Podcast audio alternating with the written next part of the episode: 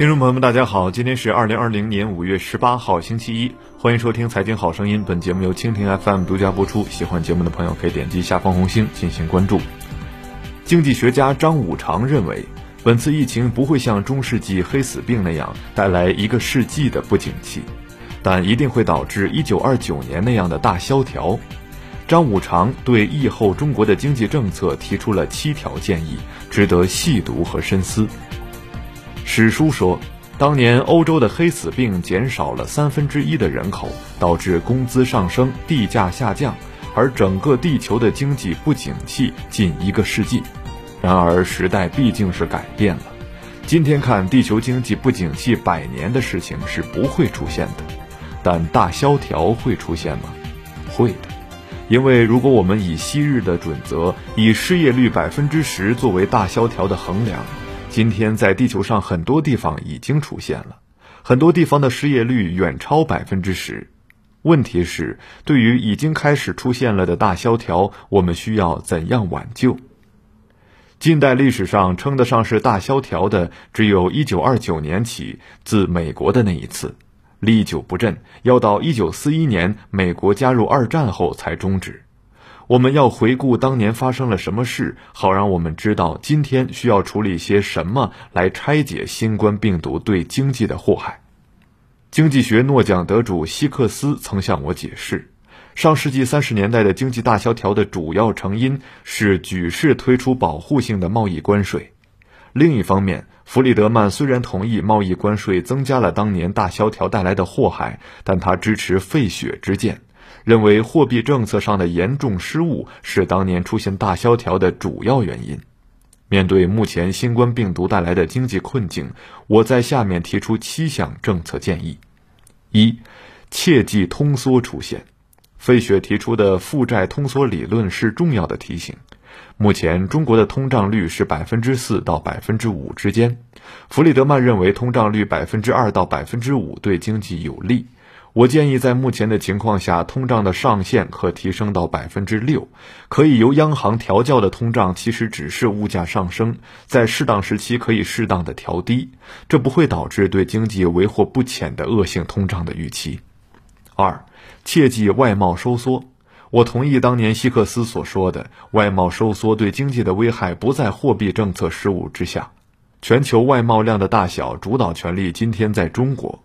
这是因为排除科技产品与名牌珍品，只从人民的日常用品看，中国的市场约占地球的一半。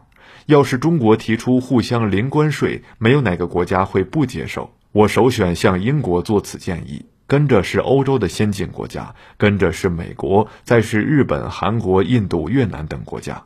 这个次序的排列是基于工业的底层工资的高下，由高而下。选英国为先，是因为他们历来是近于零关税，用不着怎么洽商。跟着欧洲的其他先进之邦，如果不接受，他们的经济就会出现灾难。三，顺势推出人民币国际化，在推出相互零关税的同时，中国的进口商可以顺势把人民币推出国际。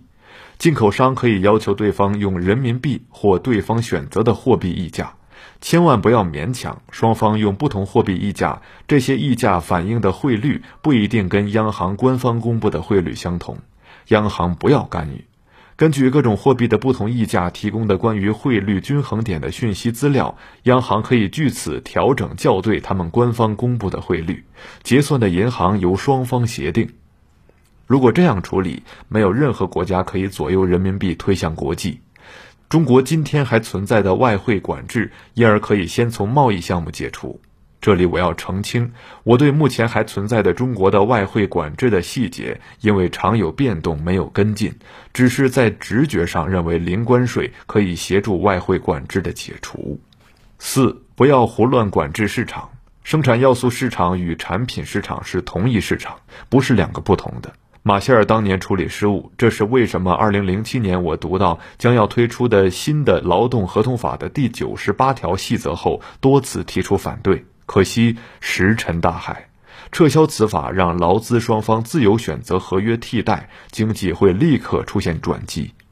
五，中国的税制越来越复杂，加上没有清楚权力界限的社保，要一次性清理。六。政府的投资要算清楚回报。只要有清楚的权利界定，在某些局限下，政府的操作可比市场有较低的交易费用，因而有更好的成果。没有市场价格的指引，计算准确的回报很困难。何况利益团体的参与是近于无可避免的。